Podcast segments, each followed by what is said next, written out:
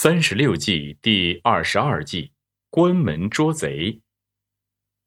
唐朝末年，藩镇割据，宦官专权，朋党相争，朝政日益混乱。当时两代君主一味寻欢作乐，腐朽至极，百姓流离失所，怨声载道。公元八百七十五年，盐贩王先知率领。几千农民在长垣起义。次年，冤剧的盐贩黄巢也率众起义，响应王先知。后来两军会合，共同作战，在现在的山东、河南、湖北、安徽等地屡败官军。那些来不及逃走的官员也纷纷出城投降。不久，王先知战死，黄巢成了起义军的。最高首领。公元八百八十一年，黄巢率领起义军进入了唐都长安，长安百姓在道路两旁夹道欢迎。黄巢在长安称帝，建国号大齐。此时，唐僖宗逃到成都，召集旧部商量反扑。同年五月，唐军的军事部署已经完成，准备包围长安。这时，黄巢派手下的部将上让进攻凤翔。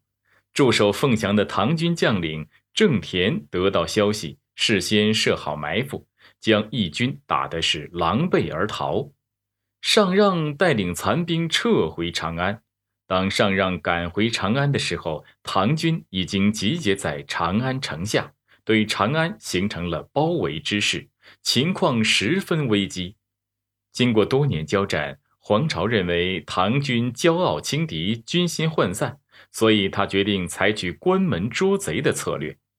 于是，黄巢突然率军撤出了长安城，露宿于坝上。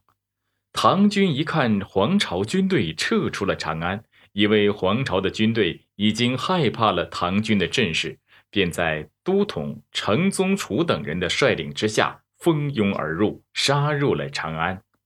入城的唐军看到城内已经没有一个义军了，就放松了警惕。已经露宿在长安城外许久的唐军开始大肆抢劫长安城内百姓的财物，烧杀抢掠，把长安城弄得是乌烟瘴气。程宗楚等将领对此事置之不理。长安城内的百姓受尽凌辱，深切盼望义军能杀回长安。没过多久，一天夜里，黄巢率领义军迅速回到长安城下，突袭长安。义军将士争先恐后，奋勇杀敌。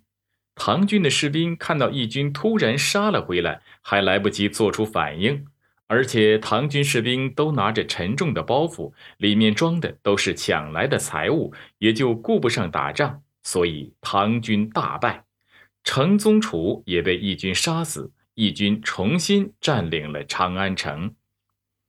关门捉贼这一计是指对于弱小或兵力集中的敌人，可以用包围的方式加以歼灭。